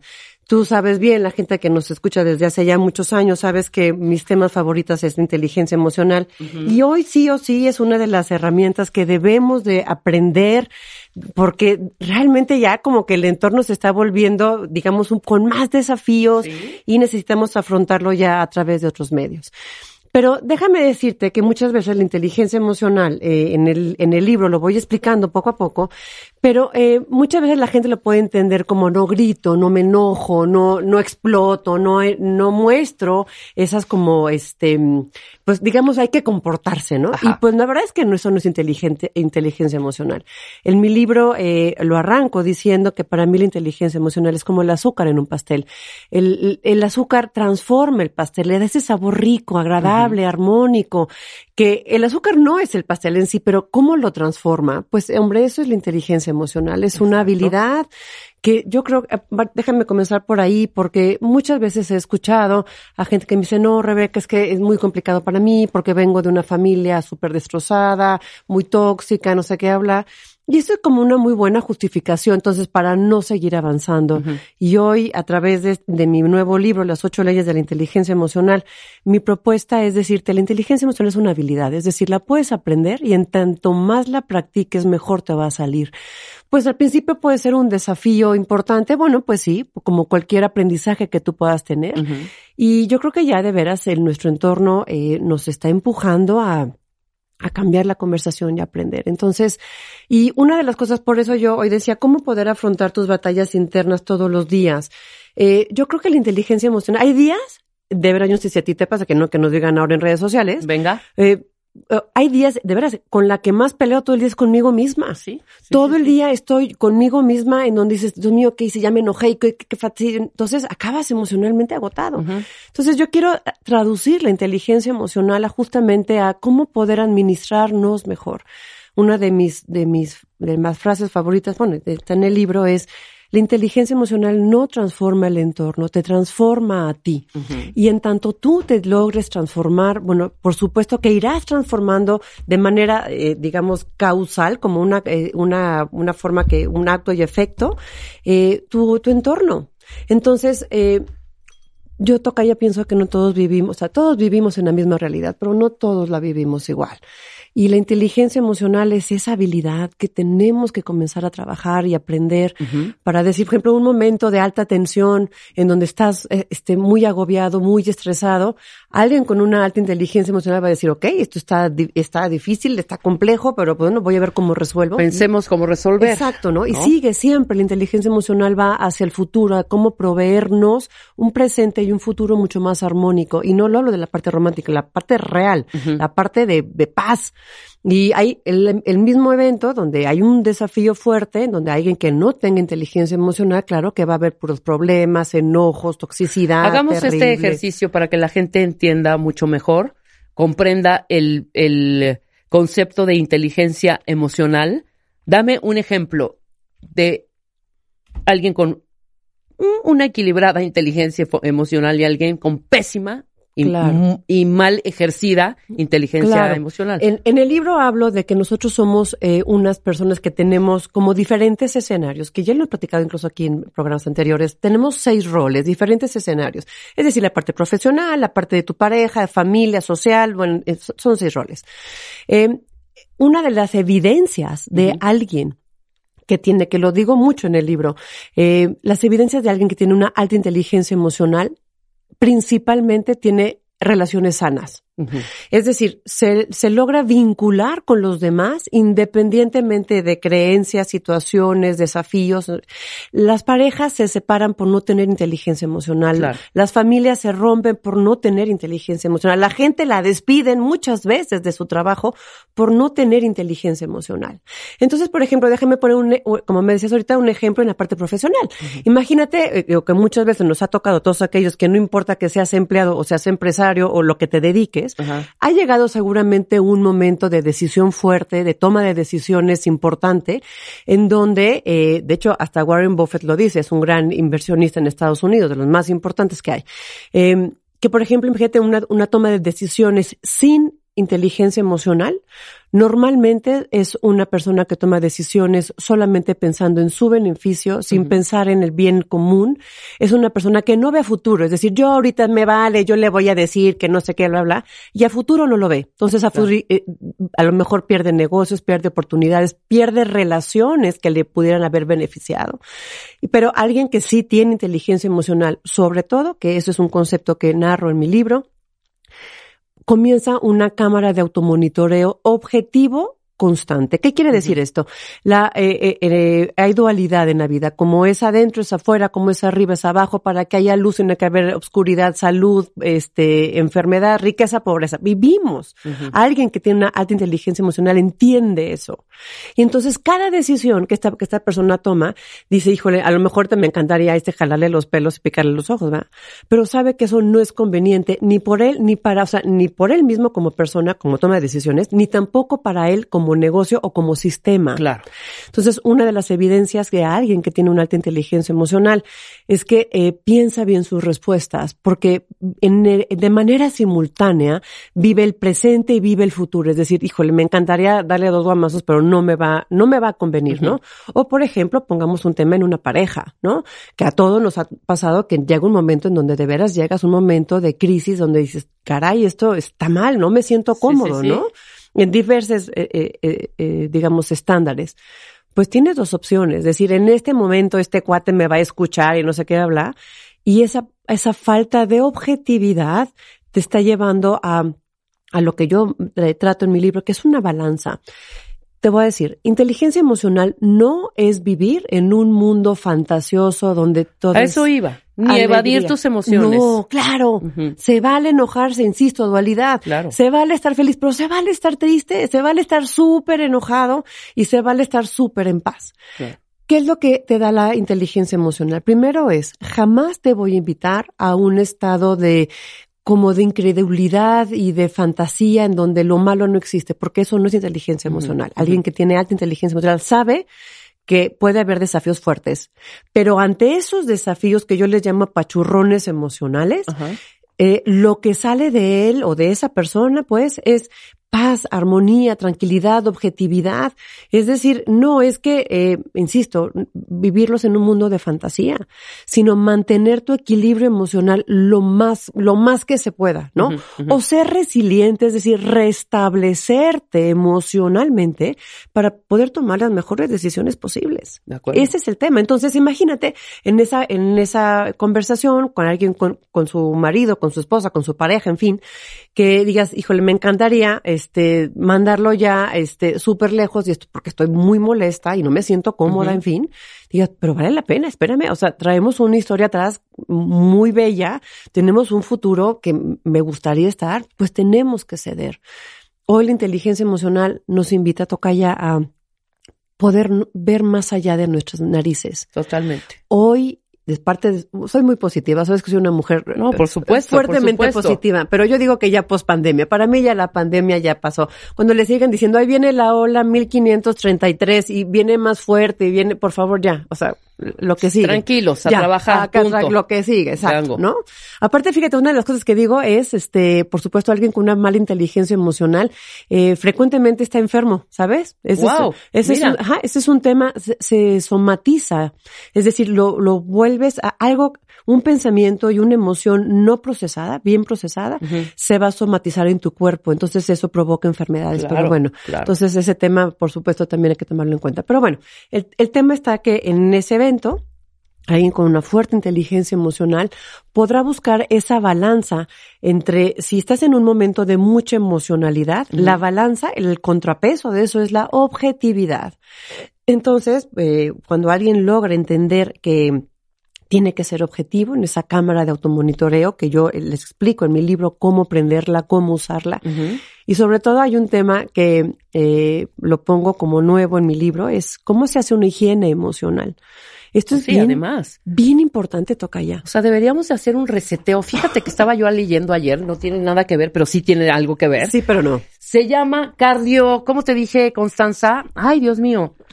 Te voy a decir que, de qué se trata. Cardioversión me parece que es. Hay que hacerse una cardio, es, es un, em, físicamente detienen tu corazón. Estoy hablando de eh, personal capacitado, cardiólogos importantes. No, bueno, hiper y te reinician. Oh my God. Estamos hablando de corazones sanos, en, gente evidentemente que no tiene cardiopatías, etcétera, etcétera. Entonces lo que hace es resetear tu corazón para que nuevamente se active, pero ya este latiendo claro. de una manera como Sí, claro, limpia, un clean, claro. un reset. ¿no? Fíjate, una de las cosas que yo incluso lo pongo aquí en, mi- en mi libro. Así veo la higiene mental, fíjate. Eh, la, la higiene emocional, porque te- Emocional. Te, te voy a decir una cosa, el tema está, y lo pongo en mi libro, justamente hago esa pregunta porque los llevo a través de una, eh, de aprender, punto, se tiene que, que aprender. Entonces, eh, el- propongo en el, en el libro, digo, si pudieras justamente vaciar tu cabeza y tu corazón de todo, así, así tal cual, es ese reset que estás hablando Sí, del corazón, ¿de qué te gustaría llenarlo? Si tuvieras la oportunidad Wow, claro. ¿De qué? Entonces, ¿qué pasa? Tenemos eh, dualidad, es un tema, es el, el- la, la primera ley, dualidad. Por favor, es importantísimo que ya en- aprendamos a entender eso y ver la vida con los lentes de la dualidad. El punto está en que cuando tú te das cuenta de todo hoy, te guste o no, va- ya sabes que a veces soy como muy sincera, Sí, ¿verdad? no, no, no, venga. Pero ahí les va. Hoy, hasta hoy, las evidencias que tú tienes, tu pareja, tu salud, tu relación contigo mismo, tus finanzas, tu, tu, tus hijos, tu coche, tu casa, tu, tu- todo, es evidencia de lo que has pensado y de lo- y la forma en la que has manejado tus emociones. Te Totalmente. guste o no, tus claro. amigos, dime con quién te juntas y entonces no. Entonces, bueno, hombre, imagínate que puede ser ese reset emocional que estás hablando. Hay gente que está tan cargada hacia la sombra, hacia la parte negativa de la vida, que se está olvidando que hay luz. Claro. Y entonces vemos a la sombra con morbo, tocaya, y nos gusta. Yo pongo un ejemplo bien simple y bien bobo, pero es que así Venga, es. claro. Cuando vamos en el coche y que de repente hay un embotellamiento porque hubo un choque, ¿por qué la gente se para a ver si hubo muertos y ojos salidos y a ver si hubo El morbo. sangre? El Ajá. morbo, es la sombra. Entonces nos quedamos viendo la sombra morbosamente. Porque ¿cómo paso a esto la emocionalidad? Pues justamente es eso. Hay momentos en la vida de cómo es posible que me haya hecho eso, cómo he sido yo tan tonto, tan tonta para no haber hecho esto, por qué no merezco, porque claro que no merezco. El tema de merecimiento es un tema de higiene Uf. emocional. Claro, Bueno, absoluto. Podemos hablar por horas de este tema de merecimiento. Aquel que quiera aprender el tema del merecimiento tiene que leer este libro. Entonces, te quedas solamente viendo la sombra, adictivamente viendo la sombra. Entonces, la higiene emocional es decir, ok, la sombra está, es parte de la dualidad. No podemos entender la parte de felicidad cuando no hemos vivido una tristeza. Recuerden que aprendemos por contrastes. Sí. Y entonces, claro, cuando vives una tristeza profunda, cuando vives entonces la parte de la dualidad, la felicidad profunda y, y digamos, hay que, hay que mantenerla y producirla, no así el estado de sombra. Entonces, la higiene emocional te hace una propuesta, yo les digo cómo se hace una higiene emocional, para poder comenzar a decir, bueno, listo, ya entendí que estoy viendo la sombra. Cuando te haces consciente de lo que estás haciendo, pensando y sintiendo, entonces, ya no hay forma de decir, no, pues es que el entorno, no, pues es que mi jefe, no, pues es que mi pareja, no, pues es que el poli, no, no, pues es que nada, es que eres tú. Claro, eres tú. Y tiene que ver un poco con la resiliencia, ¿no? Con Por este, supuesto. con este poco desarrollo de algunas personas de no haberlo ejerci- ejercitado, ejercitado este músculo, ¿no? Claro, claro. Tiene muchísimo que ver. Oye, siento, siempre cito a esta persona que si me está escuchando a decir esta vieja ya que me deje de usar de, de, de ejemplo, pero es que me dio tanta risa. Justamente un día en una conferencia hablando sobre resiliencia, al final de la conferencia se acerca conmigo una señora y me dice, no, no, es que yo creo que la, la, la resiliencia no es como tú decías. Dije, bueno, déjeme escuchar su punto de vista. Dice, por ejemplo, yo, yo no soy rencorosa, lo que pasa es que tengo buena memoria. No, bueno. No, bueno, la que me la amo, No, me la amo, encanta, claro. ¿estás de acuerdo? O sea, dije, qué divina, porque ni ella está viendo que no es resiliente. Exactamente. Claro, porque a lo mejor la dejó el marido hace 30 años y sigue atorada. Sigue en- rumiando en esos Sigue, pensamientos, Por claro. supuesto. Entonces, el tema de la resiliencia quiere decir restablecer. Pero no solamente es restablecer, sino lo qué tan rápido puedes hacerlo. Entre más rápido puedas hacerlo a través de un hábito de la inteligencia emocional, de esa higiene emocional, entonces vas a poder ser mucho más efectivo en tu entorno. Y te pongo un ejemplo. A toda la gente que nos llega, que esto estoy viendo y ahorita voy a ver en el Twitter todo lo que me están poniendo cara Sí. que sí, sí, sí, me está saturando. Pero te voy a decir una cosa. Ajá.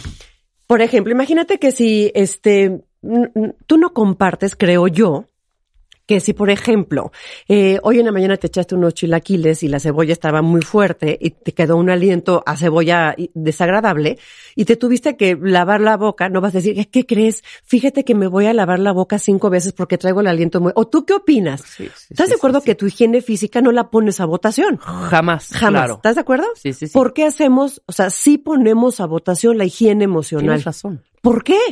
O sea, es como si te, imagínate que yo te digo, es que voy a ir a un retiro de meditación. Ay, ¿cómo crees? Ay, ¿para qué haces eso, güey? No, para Perdedera nada. de tiempo, hombre. No, Claro. Ay, ahora ahí estás leyendo este libros de desarrollo humano. Ay, acá tú que, ¿por qué ponemos a votación nuestra higiene emocional? Claro. Es una práctica íntima, muy íntima. Y muy personal, Y por muy- supuesto. A nadie le importa, literalmente, y pónganme mucha atención con eso, a nadie le importa el poder decir, voy a ir, o, o ya, listo, me voy a ir yo sola a caminar porque quiero estar yo sola conmigo mismo. La gente que está en procesos de coaching conmigo individual saben que una de las tareas que siempre les dejo es, tienen que irse, invitarse a ellos mismos un café, un té, una copa de tinto, lo que quieran, pero que salgan con ellos mismos, Claro. sin celular, sin computadora y solamente escuchar de qué se hablan, qué historias se cuentan a ellos mismos. No, qué increíble lo que acabas de decir. Generalmente yo puedo asegurar que el 90 por, 99% de las veces que uno se pasa hacia la sombra, aunque independientemente de esa dualidad, Rebeca, Sí. No quiero hablar de culpas, ni de, ni de víctimas, ni, ni, ni, ni victimarios, ni de culposos o inculposos, Sí. pero la culpa es siempre mía. Claro. Nunca es del frente. Nunca jamás. Jamás. Siempre es, eh, somos producto de nuestras decisiones. Por supuesto. ¿No? Entonces, este tipo de, de- de ejercicios, este tipo de reseteos y sanamientos, no es para que cambie tu entorno. Claro. O sea, en el momento en que tú te limpias, te reseteas, estás consciente Claro. y das los pasos y tomas estas decisiones, inmediatamente todo lo que está a tu alrededor Claro. cambia. Déjame poner ahí una palabra que lo uso mucho en mi libro. Tomas decisiones deliberadamente. Ese es el tema. Exacto. Deliberadamente. Exacto. Porque eh, el, el punto está es que siempre estamos achacando, porque no es, no es porque, o sea, yo sé que las personas que nos están escuchando, y no hablo de alguien que tenga un cuadro este clínico de depresión o cosas así, sino, pues digamos, lo- de, de hecho lo pongo ahí, los que estamos de a pie, ¿no? Ajá, ajá. Pues que le echa ganitos, todo, todo el mundo le echamos ganitos a nuestro desarrollo Claro. individual, ¿no? Si le sí llega un momento en donde nos victimizamos, o sea, pero el punto importante de esto es eh, tener esa autoridad sobre ti mismo, porque nadie tiene más autoridad sobre ti que tú mismo, que Totalmente. tú misma. Nadie piensa ni siente adentro de ti más que tú. Entonces, insisto, lo que hoy tienes es la evidencia de lo que tú has hecho. Claro. Pero lo- algo que es bien importante ponerlo, que me da mucha risa, porque muchas, eh, de hecho en mi libro hablo sobre la visualización y la imaginación, es una parte importante para la higiene emocional, ¿sabes? ¿Cómo no? Entonces, me da mucha risa porque mucha gente dice, ay, vas a comenzar a hablar de la imaginación, qué choro, y vete a futuro, y no sé qué. Me encanta, porque justamente están usando su imaginación para imaginarse que la imaginación no sirve para nada. Exacto. ¿Me cachas? Exactamente, totalmente. ¿Me cachas? Entonces Totalmente. digo, qué maravilla para que veas que tu imaginación sí funciona. Sí funciona. Porque tú te estás imaginando que lo que te estoy diciendo no va a funcionar. ¿Qué es eso? Imaginación pura. Claro. Entonces, bueno, aquel que dice, qué chorazo, está increíble, qué bueno que lo diga porque es una, es un hallazgo fuerte, evidente, que la imaginación sí funciona. Y entonces, por eso es importante esa parte de, la- de la higiene emocional tocaya. Maravilloso. Eh, la higiene emocional, de veras, es una práctica, yo los invito a que tengan un nuevo hábito, es justamente eso. Y así como diario hacemos una limpieza de nuestra boca, de nosotros, eh, tendríamos que hacer diario esa, esta higiene emocional, porque este, Sin duda. bien vale la pena, sí, sin duda. Fíjate que ahorita escribieron, también estaba yo leyendo algunos, algunos tweets que nos mandan los cuentavientes. Muchas gracias, por supuesto, por abrirse y ser tan honestos y sinceros. De eso se trata este programa. Eh, decía una chava que ella siempre se coloca en el papel de víctima, ¿no? Eh, tú habías comentado tú eh, unos minutos antes también esta parte de victimizarse y yo lo puedo eh, traducir a esta parte y dime si estoy bien o estoy mal, que también tiene que ver evidentemente muchísimo con, con este saneamiento eh, emocional, con esta limpieza emocional. El papel de víctima no nos queda más que utilizarlo como herramienta para el chantaje. Cuando no crees tú en ti, y hablamos también del merecimiento, Claro. que no mereces, que nadie, Sí. te, que nadie te cuadra, que nadie te topa, que nadie te levanta, esta herramienta Claro. Que a veces funciona y a veces no, de ponerte en este lado de, la víctima y tratar de que alguien más llegue y te levante, olvídalo, ¿eh? Olvídalo. No, Fafo. Ya ves que el, tema de la inteligencia emocional, te voy a decir porque en ciertas ocasiones pudiera ser una decisión difícil, o más, que difícil, un desafío fuerte, eh, el usar inteligencia emocional. Claro. Porque al final de la historia el responsable eres tú. Sí, absolutamente, no hay nadie más. Y entonces el tema está, déjame decirte una cosa, como te les decía al principio, la inteligencia emocional no transforma el entorno, te transforma a ti.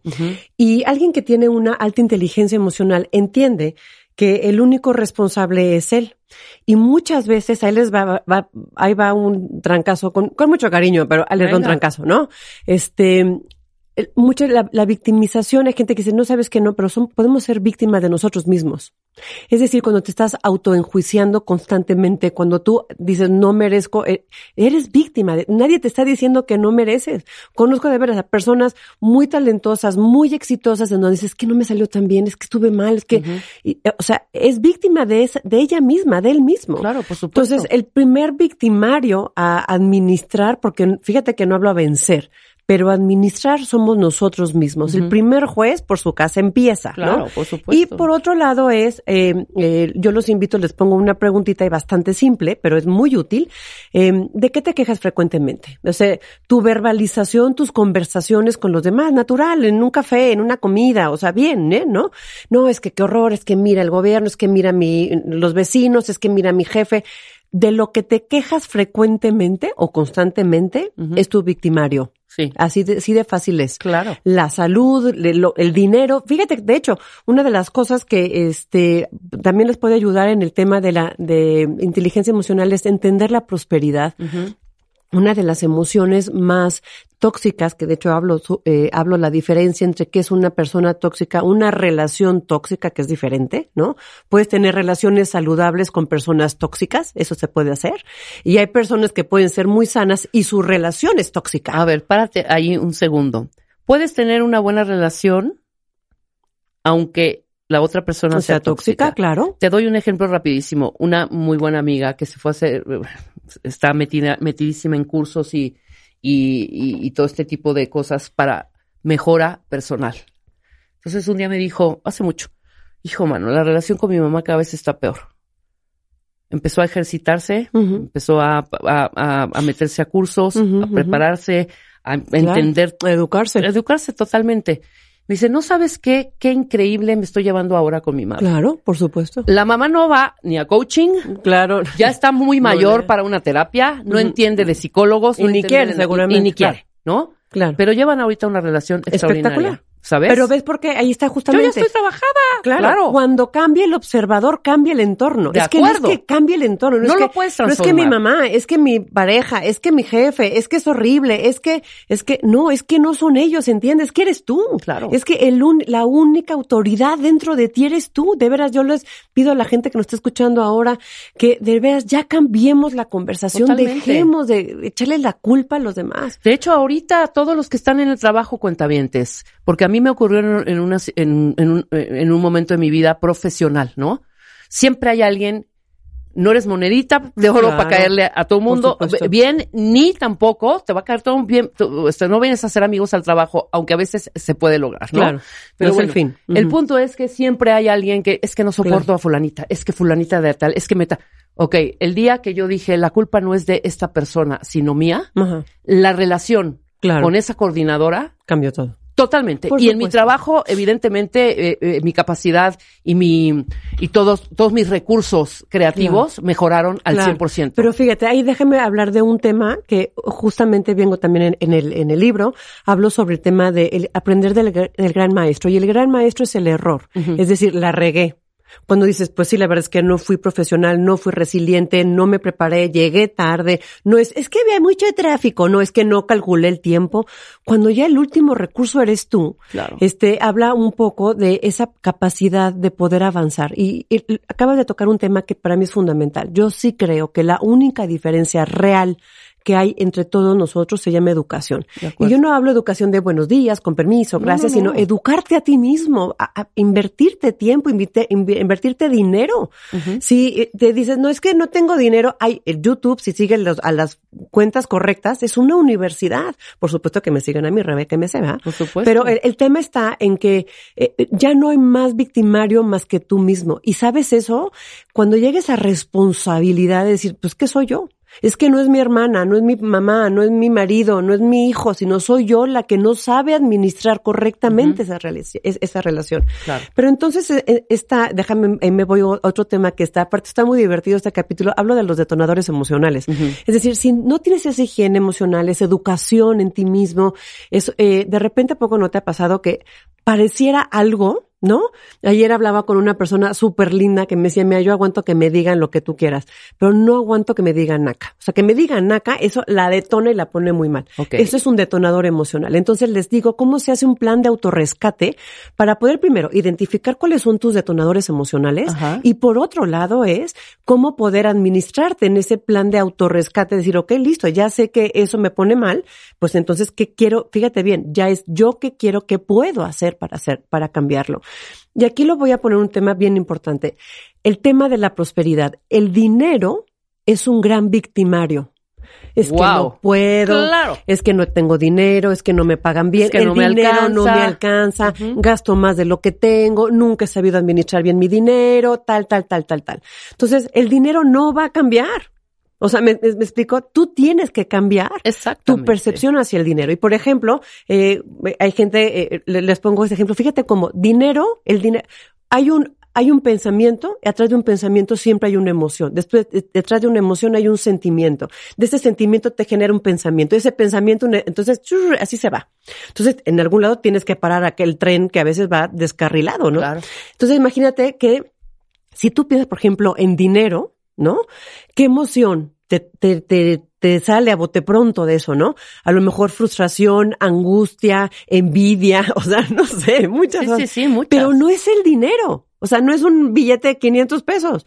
Es, es eso, ese es un detonador emocional que tienes que aprender a administrar. Claro. Y cuando, y fíjate bien, un concepto que es importante, suficiente. ¿Cuánto, cuándo es suficiente? Pues hay gente que no es suficiente. Nunca. El suficiente no es una cantidad, es una emoción. Claro. Entonces, fíjate cómo cuando entiendes esos detonadores emocionales, entonces hasta el dinero, vas a tener una mejor relación hasta con el dinero. Entonces, pues bueno, el, el, tema es siempre poder tener una, una, un espacio para poder crecer darnos esos espacios para nosotros mismos, Tocaya. Y hay un tema más, bueno, ya no me va a dar tiempo ahora, pero hay tres cosas importantes. Venga. Las fantasías. Y es parte de la inteligencia emocional, que esas fantasías yo las, ya las decidí poner en mi libro porque yo lo he visto en mis procesos de coaching. Son las fantasías más frecuentes que crean más toxicidad emocional. La fantasía del control, querer controlar. La fantasía de la perfección, ser perfecto o perfecta ante todo.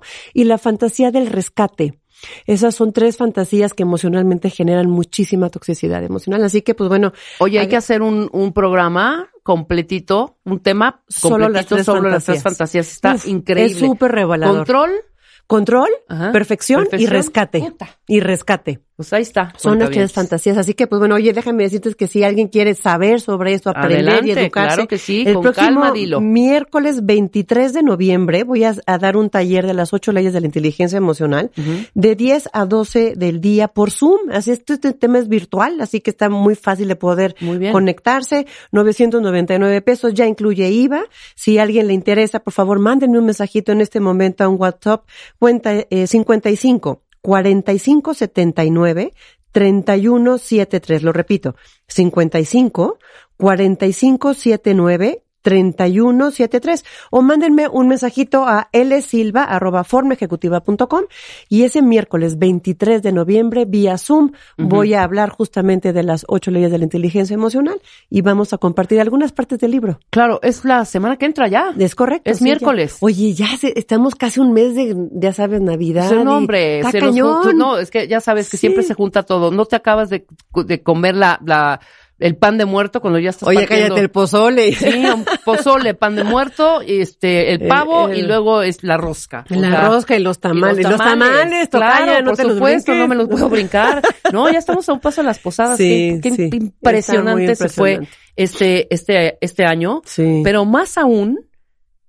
toda la pandemia la tengo como borrada. Sí, o sea, cuenta claro. 20 y 21, es así como de... ¿Eh? ¿Qué a ver, pasó? tengo ¿En que qué contar, momento? ¿sabes? O sea, me Claro. quedé 10 19 y 20 y 21 Sí, no lo ¿de qué- cuento. ¿Qué pasó? Oye, justamente la inteligencia emocional, déjame re- retomar el Sí, tema, sí, sí. porque la inteligencia emocional te forza a estar en el presente. Claro, aquí y ahora. En el presente, en el aquí y en el ahora. Yo creo que esa es otra de las habilidades y hábitos que tenemos que fomentarnos cada vez más, el estar ahora. Entonces, el tiempo pasa muy rápido, pues así que ahorita disfrútalo un montón, sé feliz, prodúcete, cómo poder producirte, como bien dice Marta, hay que producirnos la vida y sin duda ese es el tema de poder producirnos bienestar y armonía, porque en tanto nosotros nos produzcamos a nosotros mismos ese estado como continuo de paz, vamos a ser esa fuente de paz para nuestro entorno. Y diría mi abuelita, de mí te vas a acordar cuando digas, sí, cierto, mira, mi familia está más tranquila, en mi entorno de laboral me siento mejor, mis hijos los veo más tranquilos. Claro. Entonces yo creo que ya es momento de cambiar la conversación tocaya y aprender. Conciencia, Rebeca, Es se correcto. llama. Autogobierno, autogobierno, tan Así bonita que entiendan, palabra. nadie les va a pasar los limones para hacer la limonada. Tienen que ir ustedes por los limones, cortar los limones, hacer la limonada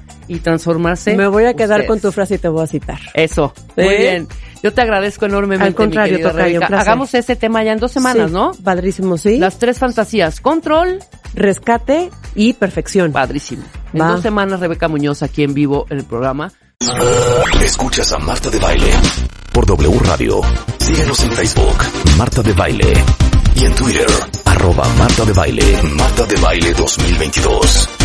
Estamos de regreso. Y estamos... Donde estés.